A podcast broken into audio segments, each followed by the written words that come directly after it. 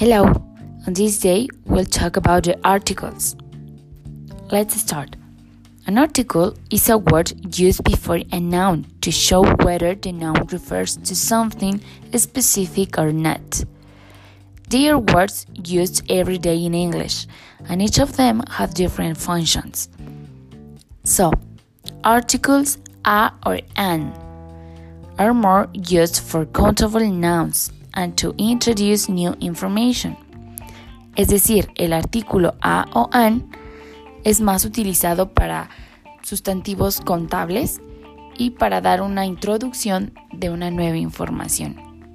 Es decir, cuando empezamos a hablar de cosas nuevas, pero previamente se hace una introducción, en ese, en ese texto, en esa oración, podemos utilizar este artículo, a o an. The article da it is used when something has been previously discussed and it is clear from the context of what is being discussed.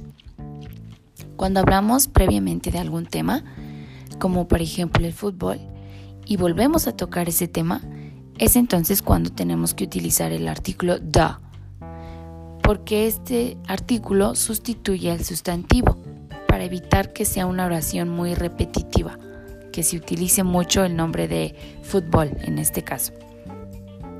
We don't use articles when we are talking about uncountable nouns used in general statements, like the example, information is power.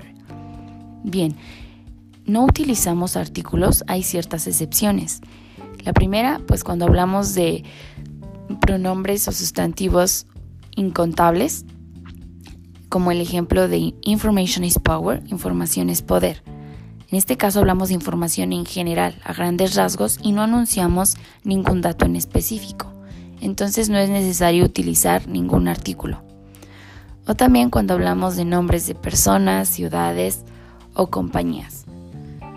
Por ejemplo, para el caso de México, en este caso este nombre de país no lleva ningún artículo, pero hay una excepción.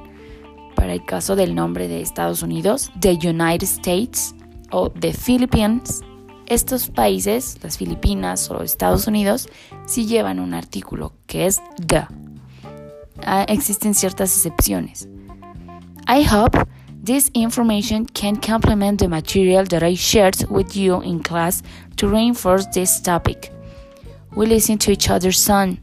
Bye.